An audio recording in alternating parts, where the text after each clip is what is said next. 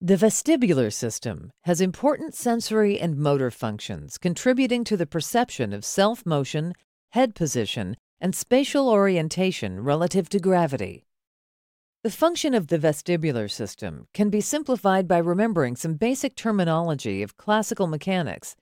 All bodies moving in three dimensions have six degrees of freedom. Three of these are translational, and three are rotational. The translational components may be given in terms of movements along the x, y, and z axes of the head. Rotations about the x, y, and z axes are commonly referred to as roll,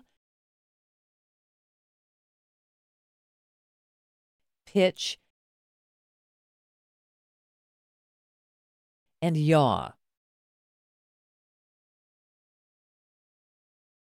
The positive direction of head rotation follows a right hand rule.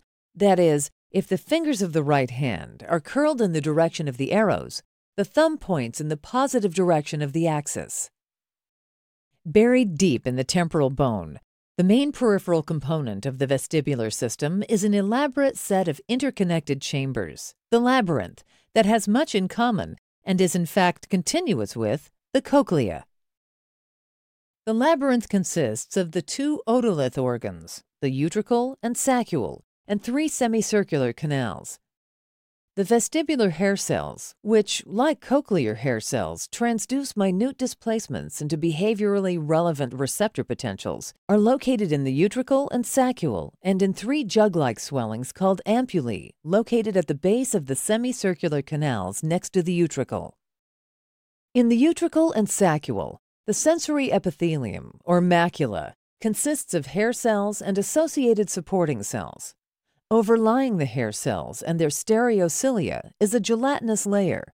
Above this layer is a fibrous structure, the otolithic membrane, in which are embedded crystals of calcium carbonate called otoconia. The crystals give the otolith organs their name. Otolith is Greek for ear stones.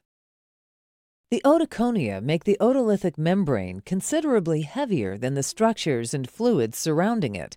Thus, when the head tilts, gravity causes the membrane to shift relative to the sensory epithelium. The resulting shearing motion between the otolithic membrane and the macula displaces the hair bundles, which are embedded in the lower gelatinous surface of the membrane. This displacement of the hair bundles generates a receptor potential in the hair cells that is dependent upon the direction of tilt. Movement of the stereocilia toward the kinocilium causes potassium channels to open, depolarizing the hair cell. The depolarization results in neurotransmitter release and excitation of the vestibular nerve fibers.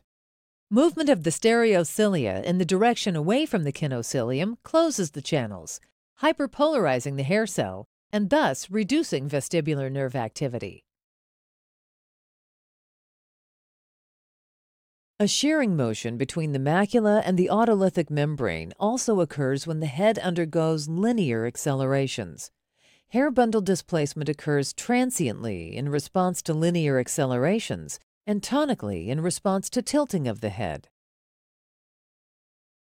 Whereas the otolith organs are primarily concerned with head translations and orientation with respect to gravity, the semicircular canals sense head rotations arising either from self induced movements or from angular accelerations of the head imparted by external forces. Each of the three semicircular canals has at its base a bulbous expansion called the ampulla, which houses the sensory epithelium or crista that contains the hair cells. The structure of the canal suggests how they detect the angular accelerations that arise through rotation of the head. The hair bundles extend out of the crista into a gelatinous mass, the cupula, that bridges the width of the ampulla, forming a viscous barrier through which endolymph cannot circulate. As a result, the relatively compliant cupula is distorted by movements of the endolymphatic fluid. When the head turns in the plane of one of the semicircular canals, the inertia of the endolymph produces a force across the cupula, distending it away from the direction of head movement and causing a displacement of the hair bundles within the crista. In contrast, linear accelerations of the head produce equal forces on the two sides of the cupula, so the hair bundles are not displaced. Each semicircular canal works in concert with the partner located on the other side of the head that has its hair cells aligned oppositely. There are three such pairs one pair of horizontal canals, and the superior canal on each side working with the posterior canal on the other side. Both are in the same plane. The orientation of the horizontal canals makes them selectively sensitive to rotation in the horizontal plane. More specifically, the hair cells in the canal toward which the head is turning are depolarized, while those on the other side are hyperpolarized. For example, when the head turns to the left, the cupula is pushed toward the kinocilium in the left horizontal canal, and the firing rate of the relevant axons in the left vestibular nerve increases. In contrast, the cupula in the right horizontal canal is pushed away from the kinocilium, with a concomitant decrease in the firing rate of the related neurons. If the head turns to the right, the result is just the opposite.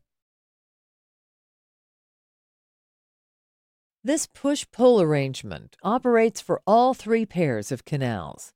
The pair whose activity is modulated is in the plane of the rotation, and the member of the pair whose activity is increased is on the side toward which the head is turning. The net result is a system that provides information about the rotation of the head in any direction.